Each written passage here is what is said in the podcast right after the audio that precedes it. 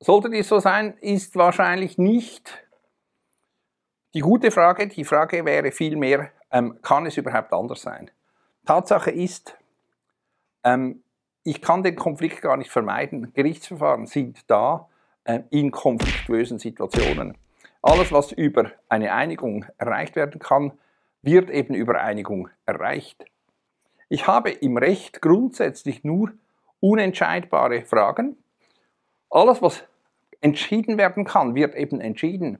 Nur dasjenige, was nicht entschieden werden kann, kommt ins Recht hinein und wird im Prozess, in einem entsprechenden Prozess auch entschieden. Das heißt, es muss mindestens zwei Positionen geben, die gleichberechtigt und gut begründet ein anderes Resultat ähm, vorsehen oder ermöglichen. Und das bedeutet, ähm, ich kann vor Gericht keinen Konsens erreichen, also das Erreichen eines Konsens vor Gericht nimmt den Fall im Prinzip aus dem Recht heraus.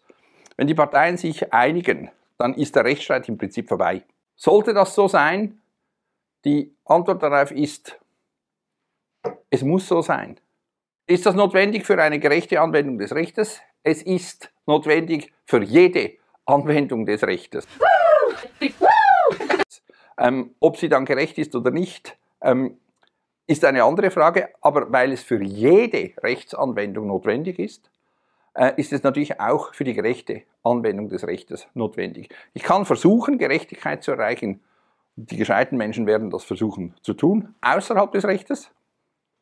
Ähm, sobald ich im Recht drin bin, habe ich diese Strukturen und ich bin notwendig auf Konflikt. Den Konflikt kann ich nicht ähm, lösen dadurch, dass wir uns gern haben.